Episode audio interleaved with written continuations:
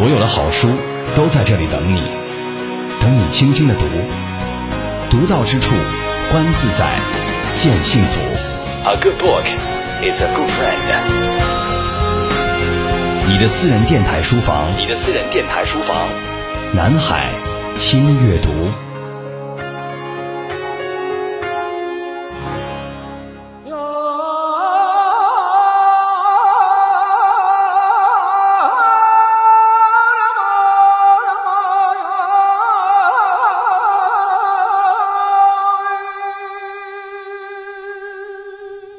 一个人的旅行，去往古老传奇的西域。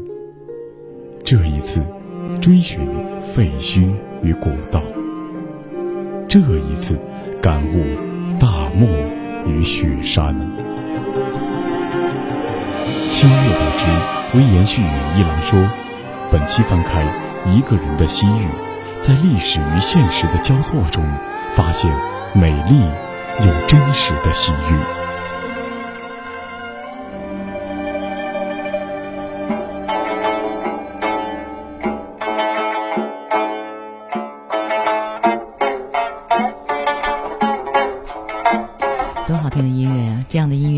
只能把我们带到那一条神秘的去往西域的路上呢？这里是轻阅读，今天微言细语版本不是微言细语一郎说的版本，跟各位分享的是陈达达的书，叫《一个人的西域》。我是周薇，各位好，我是一郎，在北京向您问候。陈达达的这本书让我想起了十年前，我跟他在新疆旅行的路线差不多一样，走遍南疆的山山水水。好像这本书里边也没提到北疆，其实新疆的北部，北疆也是很有看头的。丁旭还小，去过新疆吗？没有，所以我只能通过看书来补全自己的想象，可能让想象更丰富一点。但是我知道丁旭特别向往新疆，呃，无论是北疆也好，南疆也好，呃，那片神秘的土地啊，总是能给大家呃有这样一幅画面的想象。那幅画面是什么呢？骆驼。嗯，其实我觉得我更向往的，准确的来说啊，应该是西域这个概念。这也就是为什么我会推荐这本书。嗯，其实西域和新疆是两个不同意义的词。我个人觉得，就这个西域可能对我来说，更多的是一种历史上的历史概念，可能会。偏多一点，而新疆在我心里可能地理上的意义可能更多一点，所以如果是我对新疆的想象，可能那就是什么梳着小辫子的这个新疆姑娘、维吾尔族姑娘啊，还有很漂亮的这个爱德莱丝绸的衣服，嗯，还有非常甜美的瓜果，还有好听的音乐，哎呀，太多了，还阿凡提大叔。西域对于你来说是不是会更加？带有一些神秘的、神秘的那种色彩。新疆，我们从地理上就学过，新疆维吾尔族维吾尔族自治区，我们就是像我们理解那样，课本上说的那样，像你说的维族姑娘，那么库尔班大叔，呃，库尔勒香梨，瓜果梨桃都有。那么说到西域的话，会想到火焰山，会想到吐鲁番，我觉得很多很多的东西。更多的，它对我来说是。好几种文明，古老的文明沿着丝路而来，然后汇聚到这个地方，是一个文化的富矿，所以它才那么吸引人。是的，嗯，所以我们今天说到西域，就会想到丝绸之路啊。其实丝绸之路似乎现在是无人不知、无人不晓，可是啊，真正使丝绸之路具有立体感并被中国普遍接受的，其实是瑞典的探险家。他叫斯文赫定。嗯啊，其实谈到这个斯文赫定的时候，我想说说他的老师啊。他的老师就是那个德国人李希霍芬，嗯，就是他第一次提出了这个丝绸之路这个概念。所以我觉得这对师徒其实也蛮有意思的。嗯，丝绸之路到底是什么呢？其实这个名称不是在中国文献中首先使用的，就是刚才呃丁旭所说的。那么在斯文赫定。他也提到丝绸之路的时候，他说丝绸之路的全程是从西安经过安西，安西你是去过的，丁旭，我们走哦是吗？我们走甘肃那条线的时候，我们经过安西瓜州的啊，然后呢再到喀什噶尔，就是今天呃陈达达说到的最后一站城市啊，喀什那个城市叫喀什噶尔，一直包括到萨马尔罕、塞琉西亚，一直到推罗，那么总距离是四千两百英里。其实推罗我刚才也查了一下。它就属于是罗马地界儿。那我觉得很多朋友都会说，这条干线毫不夸张的是穿越了整个旧世界最长的路。所以当说到西域，我们就不得不说丝绸之路啊。丝绸之路呢，我们三位其实都是分别不同的有片段的走过，嗯。哎，最近这个我们的敬爱的习大大也常常在发展中国经济的时候提出了一个新的思路跟概念，叫“一带一路”。嗯，这一路呢就。把这个大的丝绸之路的这个涵盖的一些国家全部邀请进来，共同振兴。我觉得丝绸之路可能未来的不仅仅是文明上的、文化上的带给我们的，恐怕更多的还是经济上的一些崛起，能够带给我们一些新的东西和理念。嗯，说到丝绸之路，我刚才有这样一幅画面，我问我问丁旭，问一郎，他们呢有他们自己的一种理解。那我的理解呢，就是骆驼商队。还有一些五彩斑斓的，像壁画似的那种画面。呃，我们在一起聊西域也好，聊丝绸之路也好，每个人的想象，每个人所经过的都不一样。那陈达达他一个人的西域呢，很简单，他是从重庆出发，一直到最后的红旗拉甫的关口。嗯啊，那么在这条路线呢，在这本书的其实可以说是封三吧，它就有一个地图，这地图呃非常清晰，重庆。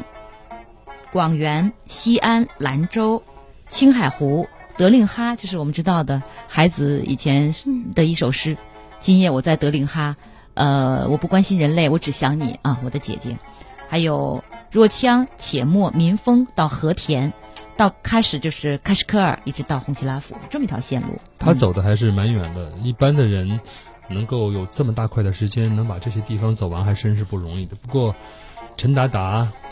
他是一个房地产经销商，是一个从房地产业的人哈。嗯。那么，我想他在给自己打下了一定的物质基础和经济基础之后，才会有这样的一个充足的财力的保障，去做一个他向往已久的这种探访人类文明的旅行。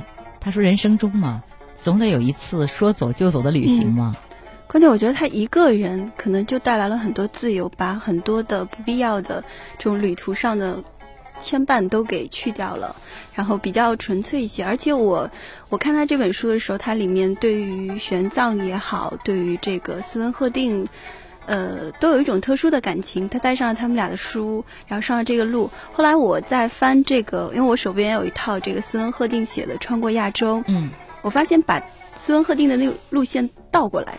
对，就是他的路线，基本上在中国这一段基本上就可以跟他的合上。嗯，所以我大概知道了，就是斯文赫定在他心目中的一个，或者说对他这段西域的旅行的一个影响。嗯，我喜欢这本书的原因很简单，一个是呢，他走过的路线基本上跟我十五年前走过的路线有一大半是重叠的，这是第一个原因。第二个原因是我一开始看到他出发这个章节，我就深深的被吸引了。他说的很朴素，很简单。他这样说：，二零一一年九月二十七日，重庆的天空像往常一样昏暗阴霾。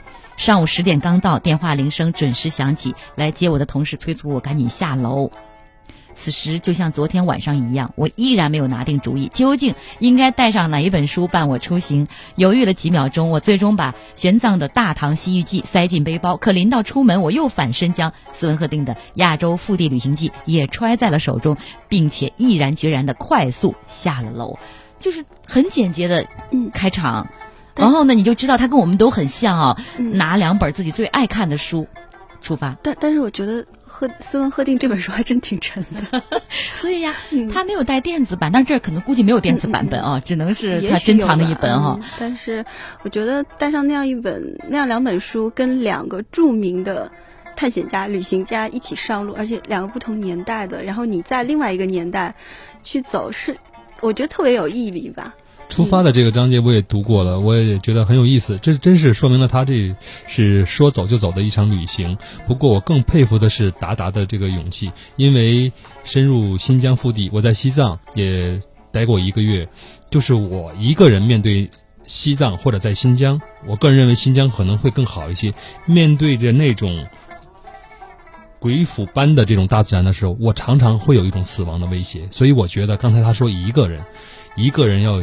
经受住这样的感受，在这种感受中穿梭的话，其实是挺煎熬的。嗯，他其实真正的一个人的时候是跟他不是刚才说了吗？跟他的朋友搭车，然后到一个地方，他就下车开始自己奔悉尼而去。那他首先去的是青海湖，他在青海湖的那种身体感受，就跟我当年去青海湖是一模一样的。我觉得连天气都是一样的。他提到的，他当时有高原反应了，然后他整个晚上昏昏沉沉的，直接觉得自己要躺倒了。但没想到昏睡过去，到第二天早晨，觉得自己活过来了。看到的青海湖是因为阴天嘛，下着小雨，他没办法拍到更美丽的青海湖。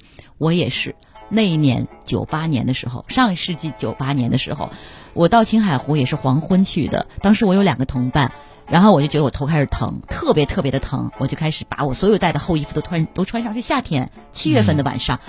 我们就在湖边吃青海湖的黄鱼，它有一种特别有名的黄鱼，还喝青海湖的啤酒。那个啤酒一下喝得我头疼欲裂，我就带好了我们带的那个什么，我记得当时止疼药是什么？是芬必得吗？我我现在想不起来了。我就吃了片芬必得，就昏睡啊，直接昏睡到第二天早上起来活过来了。然后我突然发现第二天没有朝霞，没有那种心目中那种蓝蓝的青海湖的样子，嗯，特别灰色的一种感觉。那我就觉得有稍许的失望。然后接下来呢，陈达达也是去到了日月山，有一个典故，嗯，就文成公主的典故，把她的镜子丢到那里，变成了青海湖那个典故，也是我当时的感受。但是我比她运气好，我看到了大片的油菜花，那是我第一次特别的叹为观止的看到大片的。可以说是高原上的油菜花，我很感动。青海的海，呃，西宁的海拔还好了，你是没有到过西藏拉萨。那那我到了西藏拉萨，那是接下来的事情，一点反应都没有，一丁点儿反应都没有。我觉得我就在青海湖，我觉得是因为喝了啤酒。我觉得在拉萨你根本不能吃不能喝，简直就是，直接就吐了。所以我觉得这个不是。到拉萨的时候，他们给我做了一个测试，他们是用一种量血压的方式来测定你的这个氧气的一种转换的。功能是多少？我特别高的值。我们去的人当中，我是最好的转换率，就是我基本上不会有高原反应，是因为我在青海湖已经差一点躺倒，以致我适应了。这是是一次完成？对，我是这么缓慢的上去了。那可能你适应性强了。哦。你要如果是直接到达拉萨的话，我相我相信你的高原反应应该高于这个。反正那个时候啊，家人都会不让去，因为怕你有这个呃感冒之后会容易肺水肿，然后你的生命可能都会受到威胁。嗯。所以你你刚才说到这个青海的这个油菜花，我在他书里也看到这个图片了。不过虽然我没有去过，我第一次看到这个影像是在一部很老的，就是八十年上世纪八十年代这个 CCTV 和这个 NHK 一起拍的这个《丝绸之路》这部很旧的、很古老的那个纪录片里面，里面就有一个。非常，嗯，怎么说？用现在的眼光来说，这个清晰度实在太差了。嗯，但是特别漂亮，有一片就是青海的这个油菜花。对中国可以看油菜花地方很多啊，你像包括有名的婺源啊，包括我说到的青海湖的七月份的油菜花，还有一些地方，包括像汉中那个地方的油菜花也非常漂亮。但每个地方它开的季节是不一样，它随着温度的这种演变，看到的时间是不一样的，也很神奇的一件事情。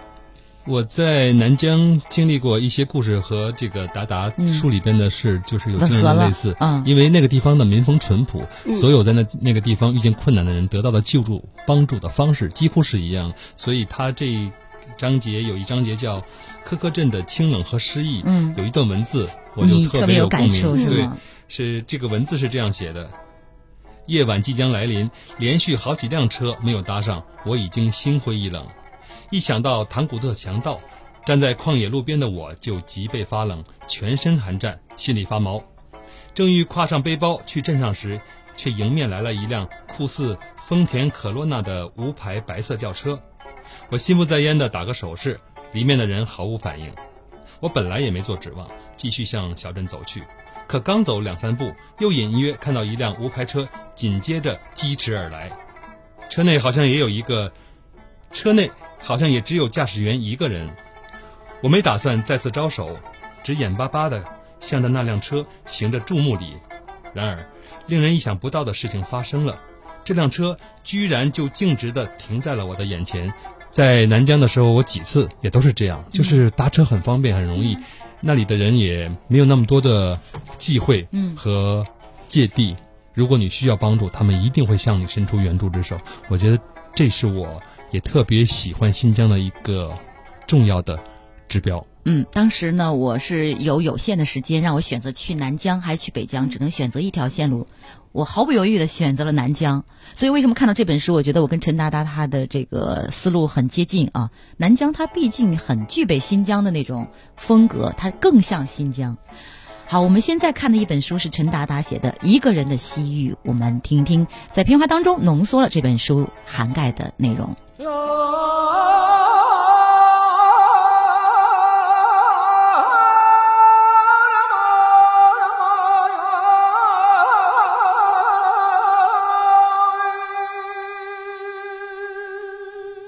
个人的旅行，去往古老传奇的西域。这一次，追寻废墟与古道。这一次，感悟大漠与雪山。清月得知，微言絮语一郎说，本期翻开《一个人的西域》，在历史与现实的交错中，发现美丽又真实的西域。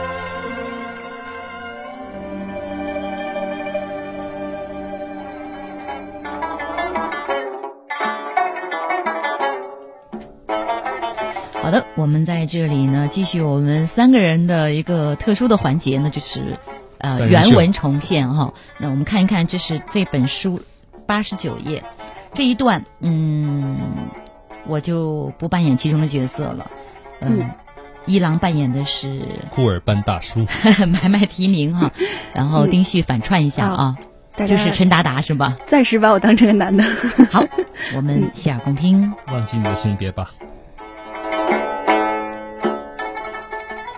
快到于田了吧？我问买买提名。快了，还有十来分钟吧。他冲我点点头。又是限速。看着前方道路中间的交警摄像头，他努努嘴向我示意。说实话，这一路过来，我都习惯了这种几乎重复同一的景观。每当要到一个县城的时候，道路两旁首先是逐渐多起来的芦苇杂草，然后就会出现各种千姿百态的胡杨树。当远处隐约可见挺拔的白杨时，一排排低矮的房屋随即映入眼帘，交通指示牌也一晃而过。这个时候，三一五国道线的一排限速摄像头就像蹲在杆子上的老鹰一样，紧盯着路面上过往的车辆。所有驾驶员这时都会慢慢的减速，与赶着毛驴的维族老乡的两轮车一起缓慢的进入。以三幺五线为城市干道的市镇中心，接着穿城而过，毫无例外，进入于田县城也是如此。我一会儿就在于田县城下车，怎么样？我突然对买卖提名说，甚至连自己都觉得意外。啊？怎么你不到和田了？就差两个小时了。买卖提名非常诧异的反问。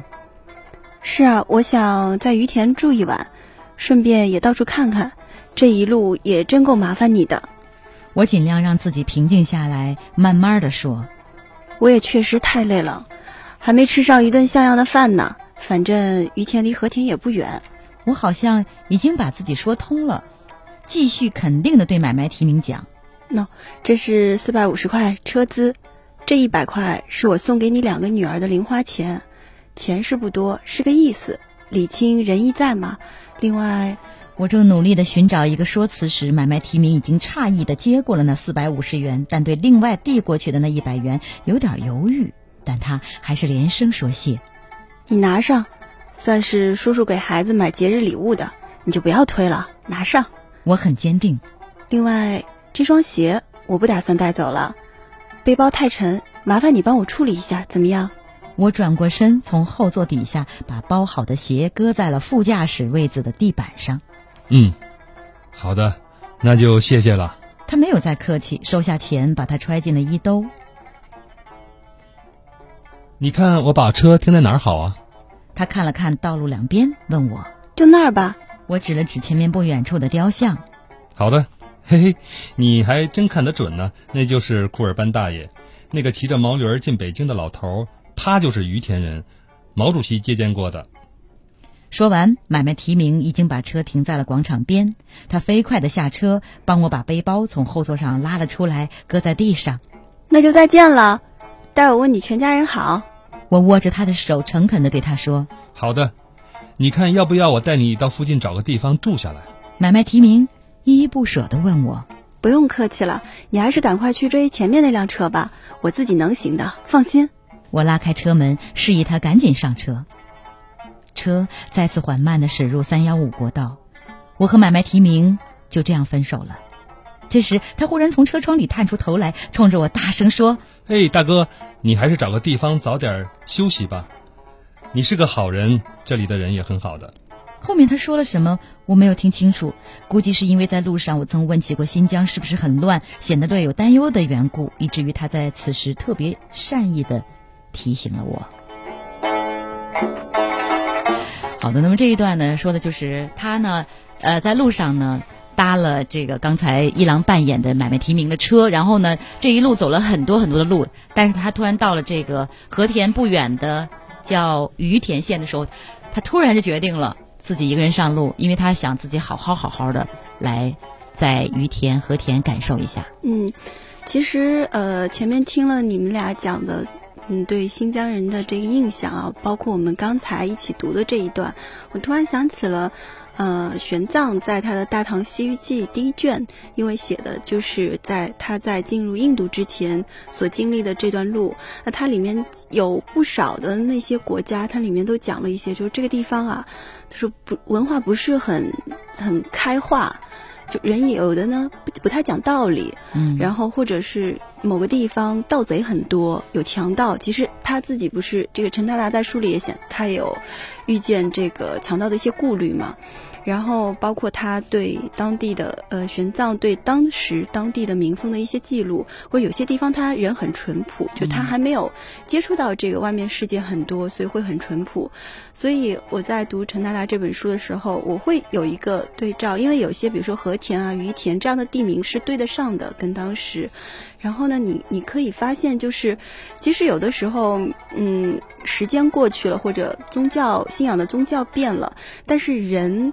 有一些东西是超越你的语言、你的民族和你的这个宗教信仰的存在。你真心真意的去对待一些人，他是能够感受到、接收到你的信息的。对，这也是陈达达在这本书《一个人西域》当中呢，能够在很多的地方来显现出他的这种体会的。嗯，啊，遇见就是你的幸运。我们稍事休息，一起继续关注的是轻阅读下半环节《一个人的西域》，稍后见。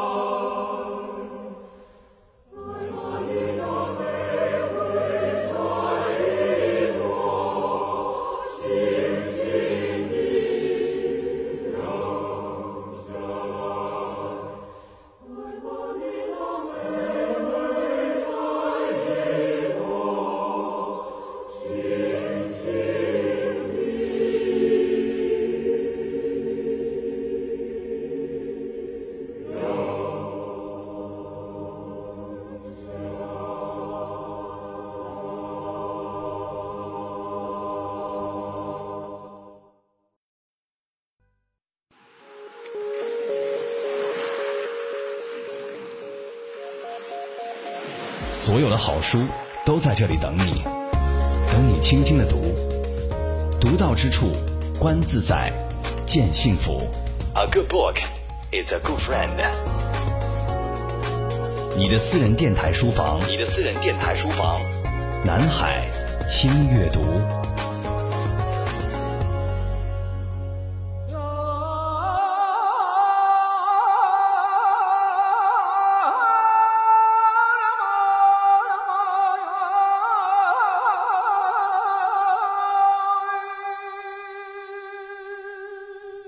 一个人的旅行，去往古老传奇的西域。这一次，追寻废墟与古道；这一次，感悟大漠与雪山。清月得知，微言絮语一郎说：“本期翻开一个人的西域，在历史与现实的交错中，发现美丽又真实的西域。”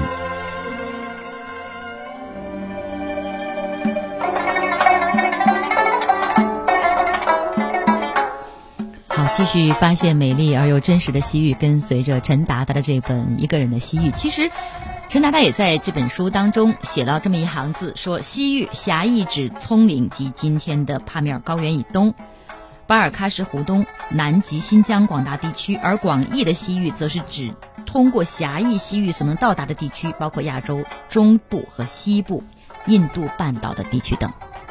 嗯。嗯，其实他在这个旅行当中，呃，也在映照着前人，就以前的这个探险家，他们所见到的一些景象。比如说，我印象特别深的是，他里面讲到这个穆什塔格峰，他那还拍了一些挺漂亮的照片，好像是日落，是吧？嗯嗯，其实那个，嗯，他非常喜欢的这个斯文赫定，也在那儿看到过日落，非常漂亮。不过我我。再往下看，发现贺定记录了一段他在那上面看到满月的情景。嗯，呃，跟我们那个歌唱的不太一样。咱们是半个月亮 爬上来，对，他是看到了一个满月。然后后来在这个书里就找到了这一段，然后他当时是这么写的：他说。我走出帐外，看见满月升起，注视着在它的映衬下略显暗淡的群星，它们刚刚还在深蓝色的夜空中如此璀璨地闪烁着。月亮离浩渺无边的天空、太空不远，这个夜晚的统治者伴着耀眼炫目的银色光辉浮现出来。此刻，我只能依靠意志力来紧紧地盯着它。嗯，然后他后面又写到，他说。月亮宁静而又庄严地飘过对面的冰川峡谷壁，飘过又大又黑且垂直的岩石壁。冰川本身仍然在下面深处的阴影当中。不时的，我听到单调沉闷的爆裂声，这是一条新的冰系正在形成，或者冰块从冰盖上蹦落的。碰撞声，月亮像在施魔法一般的显现出最迷人的外观，慷慨的把它银色的光线洒在营地上。牦牛被投射在黑暗当中，在白雪的映衬下，轮廓极为鲜明。它们的头低垂下来，就像石头一样寂静无声。它们时不时拿上颌上套着的纤维垫磨磨牙，或在变换姿势时。嘎吱嘎吱地咀嚼脚下的雪，帐篷看上去就像一个坐着的巨人的奇特的画像。支柱顶部的圆圈就是他的头，挂着毡毯的框架是他的身体。其实我这里读了一段，我觉得跟我之前想象当中的新疆是完全不一样景。我想象当中是很热烈、很温暖，有着鲜艳的颜色。哎，这就是应了这句话。对对对，陈达达说。我的西域繁华落尽，现世安稳。其实刚才你读的这一段斯文赫定的描写月亮的感觉，我就会想到，真正的凄清、孤独就在晚上来临。然后描写月亮的时候，其实也表达他自己一个人在走西域过程当中的一种寂寞。其实寂寞没有关系，寂寞沙洲冷哦，又让我想到另外一一首词当中的这几个字，这都是很美的一种呃影像表达。呃，所以我觉得我们在西域能够发现有很多能让我们安静下来的这种元素。你说寂寞沙洲冷，我就会说大漠孤烟直。对，其实大漠落日完全不能想象。丁旭，你去了以后，一定会有机会看见这种大漠落日。它的感觉给人的感觉，我个人认为是瞬息万变的，就像刚威呃，就像刚才周围这种感觉，我有过孤寂、宽阔无宽阔无垠、宽广无边，也有过温暖。它随着时间的这个变化，那落日的变化，它的光线的变化，你会有不同的感觉，那层次是非常丰富的。嗯，这种景象一定要亲身去体会、去体验，你会联想很多，会想到生活里边的很多东西，在这一时刻都静止了。所以我觉得，如果仅就大漠落日的话，呃，可能会用壮美涵盖的范围会稍微广一点吧。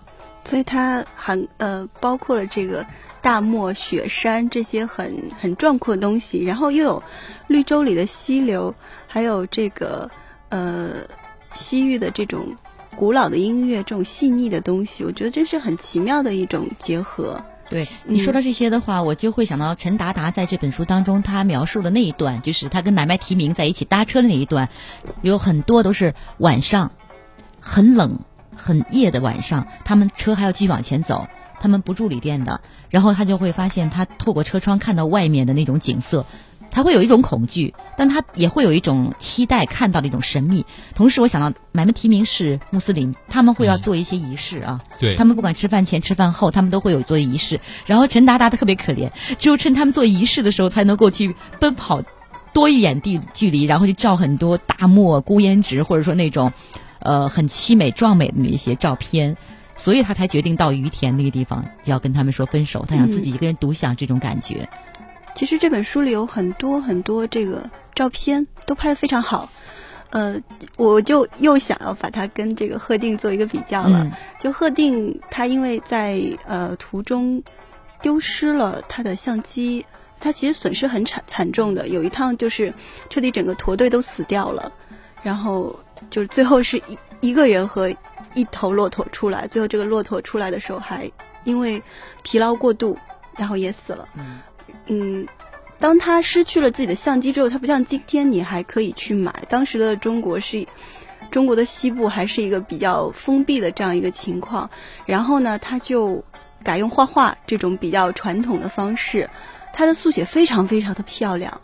以至于这一次特别意外的事情发生以后呢，居然让他在诸多的这个探险家当中形成了他自己一个特别独特的风格。就他这个画是其他很多探险家是不具备的。结果 就是这怎么说呢？也是也不能完全叫因祸得福，而只是说这扇门给你关上另外一扇门。所以我我在看这个陈达达的照片，我也很喜欢，有很多的颜色。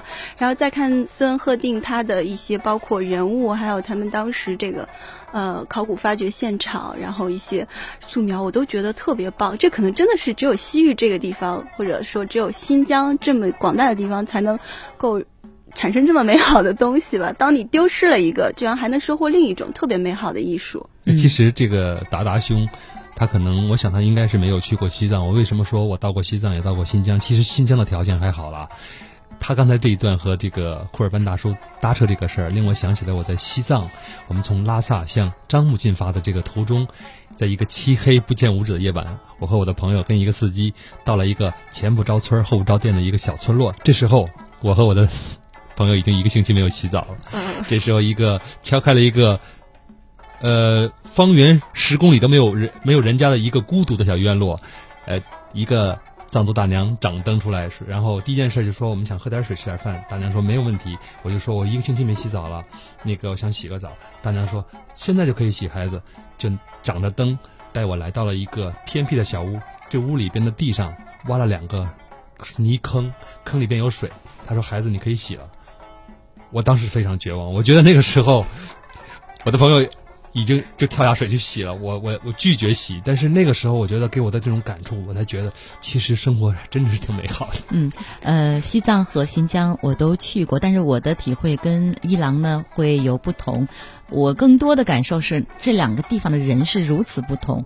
那一个是穆斯林，一个是藏族佛教。佛教。那么他们不管从服饰。他们的信仰和他们的举止都有很大的反差。我就想到刚才丁旭说到这本书当中有很多景色的那种壮美，嗯我倒看到了一一幅图片是他照的，陈达达照的，是一个维吾尔族老人和一个维吾尔族小孩的照片，他们俩的表情都非常有意思。嗯这张照片在哪照的呢？是在和田的一家书店。陈达达特别习惯到一个地方，他到书店里去买这个城市的地图。他说他去了和田的书店，和内地很多城市都一样。然后他进去之后，他低声的问旁边一位正在翻阅维汉双语历史书籍的维族大爷，就是我刚才说到的这个有图像的大爷。他开始感到很吃惊、很意外啊，最后明白他是来和田旅游的。于是呢，他就从当中取出一本《和田简史》递给他，并且用维族声调的汉语轻声跟他说：“这个，这个，你看啊，这是你们汉人喜欢的。”之后再也没有吭声，不再理陈达达了，就自己去看自己的书去了。那么这个时候呢，大爷身旁的孩子，就是刚才我说的小维族小孩子，顽皮的拽着大爷要走开。那么这个时候，呃，他特别期待大爷能给他一点指点啊，这本书到底怎么看，还有没有更好的书的时候，那个大爷突然呢就对吃惊的他再次用汉语开口说：“由于宗教和习俗的巨大差异，我们看待历史的角度是不同的。”还笑了笑走了。话说到这里的时候呢，大爷对他斯文的一笑，转身和孩子手拉着手，缓步的走下楼梯。这个时候，陈达达他这么描述自己的那个心情，他说：“当猛然醒悟时，我却再也没能找到爷孙俩的背影。后来我猜想，这位留着斑白胡须的维族大爷，不是一位教师，就肯定是一位穆斯林绅士。所以，至今他阅读很多有关新疆历史的书籍的时候，都会情不自禁地想起维族大爷那句意味深长的话。可他对他说的那个不同的角度。”又是怎么样的一个不同的角度呢？这是令人呃深思的一个问题啊。那我觉得他这张照片拍的特别好的，就是他把这个大爷的这种比较智慧、比较意味深长的这个表情照出来，把这个小孩那种好奇的那个眼神也照出来，同样在一张呃相片当中啊。嗯。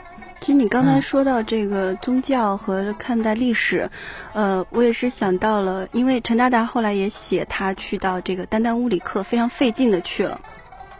然后斯文赫定当年也是去到这个丹丹乌里克，是凭着当地人的一个小故事到了那里。呃，这个故事其实讲的是跟佛教有关的，然后基本上也是一个怎么样讲呢？就是呃有一个预言，就是你们这里呃在七日之内，将来的七日之内就会有这个暴雨般的天降沙子和泥土，彻底掩埋到掩埋掉你们这个城市。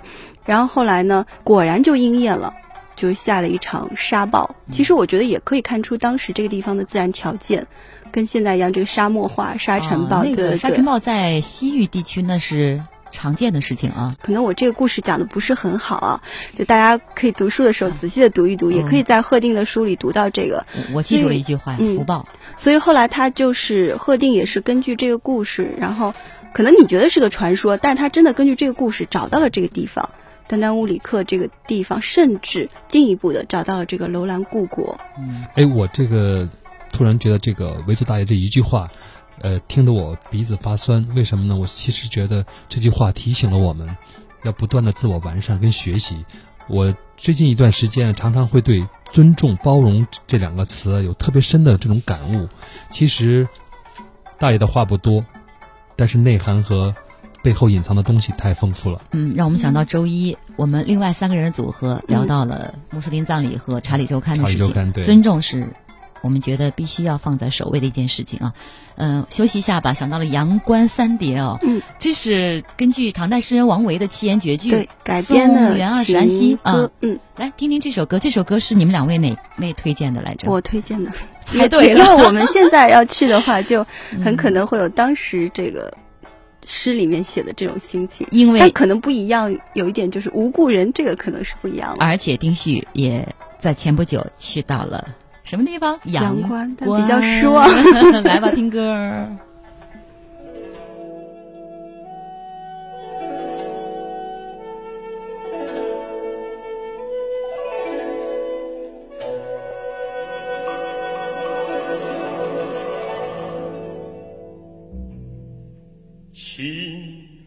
皆当春，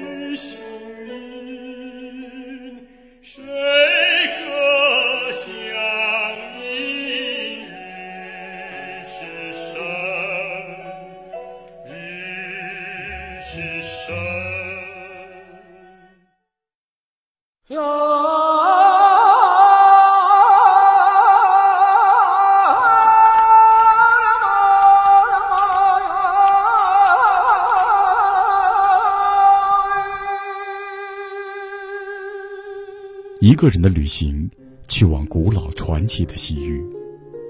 这一次，追寻废墟与古道；这一次，感悟大漠与雪山。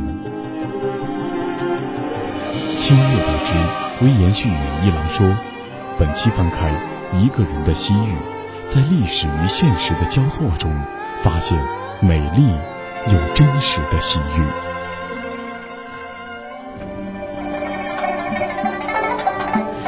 好，那么接近尾声的时候，我们想说说陈达达一个人西域的后半部分，他谈到了去到喀什啊，去帕米尔高原，去红旗拉布口岸。那我觉得就想到了他带的这本书《斯文赫定西周腹地旅行记》当中有一句话说。帕米尔是整个中亚地带最为宏伟的一道山脉，它像是众多积雪覆盖的巨山聚在一起打了一个结，并且由此向着四面八方扩散而去，形成世界上最高也是最雄壮的山脉。东北方有天山，东南边有昆仑山、穆斯塔格山脉以及喜马拉雅山，而西南方则是新都库什山。我觉得帕米尔高原给我的感觉就是高。而且让我非常的仰望啊，敬仰的感觉。当时我带着母亲去经过呃塔什库尔干的县城，然后一路往帕米尔高原深处走，最后一直到了红旗拉夫口岸。然后我还跟巴基斯坦的那个士兵简单交流几句，他问我你有没有香烟哦？那我能听懂吗？很简单。我当时都特别遗憾，为什么我我带一包烟给他呢？我觉得他们特别苦，很冷的天啊，他们在那守卫的那海拔五千多米啊，我就说。你很帅，真是很帅！巴基斯坦的士兵太帅了。你真的听懂了吗？这不是答非所问吗？要跟你要烟，你说你很帅。啊，斯文赫定，我不知道丁旭是不是在研究斯文赫定说的一些话呢？嗯，因为他在，我觉得陈达达一定看过他这一段记录，嗯、所以就在他的旅行当中，他会油然而生很多的自豪感。包括我们有时候去西部旅行，也会有这样的感觉。因为赫定后来在呃。在这段怎么说呢？叫也可以叫历险，也可以叫这个、嗯、呃旅行。这段路途当中，后来呢，他到了就现在俄罗斯境内的一个地方，然后那个地方呢有三个像风箱形状的佛塔，是很久以前的一个君主建造的。然后在这个地方呢，他们还参观了一个立体形状的由古代的汉人制作的石柱或者石刻，表明当时的汉人早就把自己看作是帕米尔高原的主人了。在它的上额部呢，还有一个空心洞，里面嵌有一块石碑，碑文刻的是象形文字。其实贺定说的这个象形文字就是我们的中文。我们的汉字，然后，呃，贺定也说，但是他现在已经被移到圣彼得堡去了，所以就有时候你在这里读到关于我们祖先的一些字句，你会油然而生一种很不一样的自豪感。但是同时，当时贺定进来的时候，那个时候中国是一个什么样的场景？就中国不是说国门大开，可能连国门都没有，但是现在。又是另外一种景象了，所以我觉得你在读这些文字的时候，无论是读贺定的文字，还是陈达达的这些经验，你都会有不一样的感觉。嗯，好，说到斯文赫定啊，他引用了一个神话啊，都会让陈达达想到《西游记》里孙猴子偷吃蟠桃园大仙桃、大闹天庭的故事，所以我在想，玄奘想到《西游记》，就想到了一首歌。这是万晓利翻唱的《女儿情》哦，这首歌大家都听过，很熟。但是万晓利翻唱的你听过吗？前不久在电影，知道我要说什么吗？哪一部电影？嗯，韩寒的对《无期》当中，我们还是有期有这首歌 啊，我们后会有期，好吧？好的，来用这首歌结束今天的节目，也感谢各位听阅读的亲友们，我们下次再见，再会。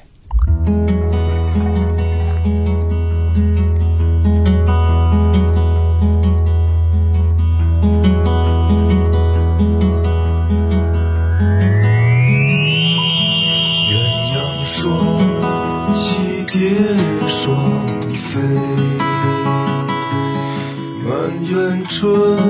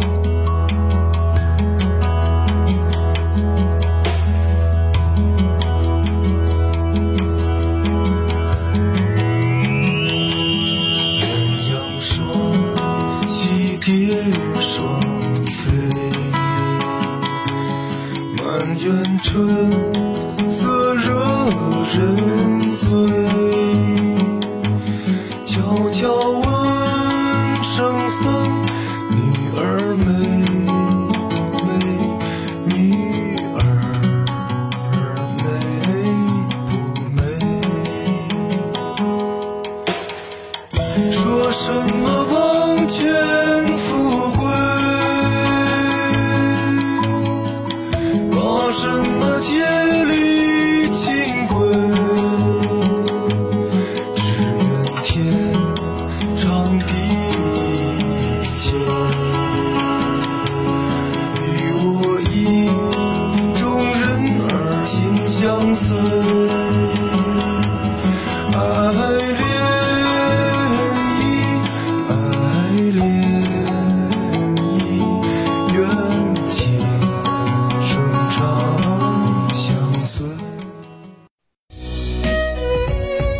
江宁，是西林社出版社社长。那我觉得，在我们这个时代，阅读是人人离不开的。阅读使你智慧，阅读使你聪明，阅读使你具备强大的实力。所以我们大家都加入这个轻阅读的行列。